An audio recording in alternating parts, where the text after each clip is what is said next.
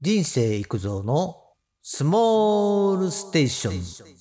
イカ焼きとイカポッポの違いを今更ですが知らない人に教えます。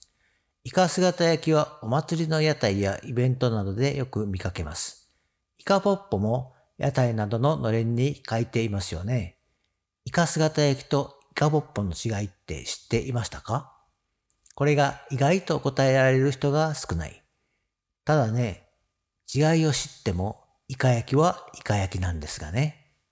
ということで、イカ焼きをイカポッポと呼んでも間違いではない。最初に言っておきますが、新潟県発祥の関東以北に多いポッポ焼きとは関係ありません。実はポッポ焼きというお菓子ですが、私も最近知りました。関西ではおそらくカラメル焼きといい、形は違いますが、同じような製法のお菓子です。お祭りの屋台などで見かけますよね。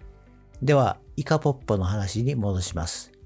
イカポッポは青森県の郷土料理説が有力ですね。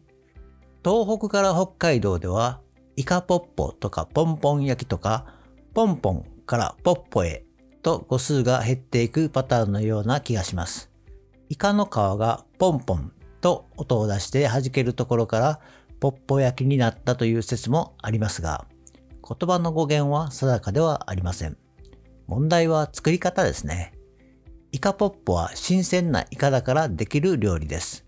イカのゲソを綿ごと引っこ抜いて軟骨を取り除き、銅をきれいに洗ってその銅の中にゲソを切ったものと綿とネギを甘辛く炒めたものを詰めて、銅の口を串などで閉じて網やフライパンでこんがりと焼いたものがイカポッポです。ここまで言えばもうお分かりですよね。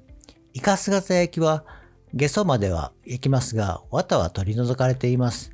綿を食べることができるイカは新鮮です。綿の独特の旨味があり、イカ本来の美味しさが味わえるのがイカポッポではないかと思いますね。イカ姿焼きはお祭りなどの屋台でも多く見かけますが、ほぼ冷凍で串に刺してある半加工品です。冷凍のイカですから品質に問題はありませんがね。それと、イカ姿焼きをイカポッポと書いているお店もあります。つまり、郷土料理のイカの胴にゲソや綿を詰めなくても、イカ姿焼きがイカポッポとなっているのも現状ですから、名前にこだわらずに美味しさと値段にこだわりましょうかね。次に、イカ姿焼きとイカポッポの味付けの決め手。本格的にイカポッポに挑戦するなら、新鮮なイカを買ってきて丁寧に作ることをお勧めします。綿が入りますから、甘辛い濃いめの味がいいでしょうね。イカポッポ、そして普通のイカ姿焼きは通常甘辛い醤油と砂糖が基本のタレです。焼き鳥のタレ焼きの感覚で作りましょう。タレは酒、醤油、砂糖、みりんなどを基本に自分で作ってもいいですし、市販の焼き鳥のタレとかを使うのが簡単ですね。ポイントは、網で焼くときもフライパンで焼くときも、まずイカを素焼きすることです。塩コショウはいりません。イカには少量の塩分が含まれています。素焼きが8割方できた時点でタレを入れましょう。網ならタレにつけて網に戻すですね。最初からタレに漬け込んだりすると焦げます。タレを入れてからタレが絡んだら OK ですが、こんがり程度で焦がさないように注意ですね。お皿などに盛り付けてから、さらにタレをかけるとしっかりとした味付けになります。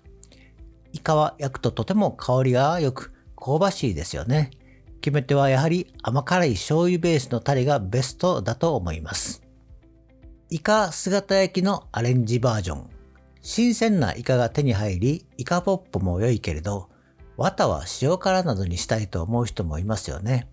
綿は綿で別に食べて、身はあっさりと塩で食べたい人もいると思います。新鮮なイカだったらそれが可能ですね。ただ、姿焼きになると食べにくいですから、身とゲソも食べやすい大きさに切って、フライパンならオリーブオイル、ニンニク、塩で炒めてレモンとかが美味しいですよね。網で炭火で焼く場合は、イカを切って串に刺して塩コショウで焼いていくと美味しいと思います。塩味にするときは酒の魚感覚で新鮮なイカで楽しみましょう。最後にまとめ。最近はスーパーでもイカ姿焼きイカポッポとして焼いてタレがかかったものが売っています。家で焼くと意外と手間がかかりますからね。とにかくイカ姿焼きでビールが飲みたい人は加工されたイカ姿焼きイカポッポをおすすめします。今日はここまで。バイバイ。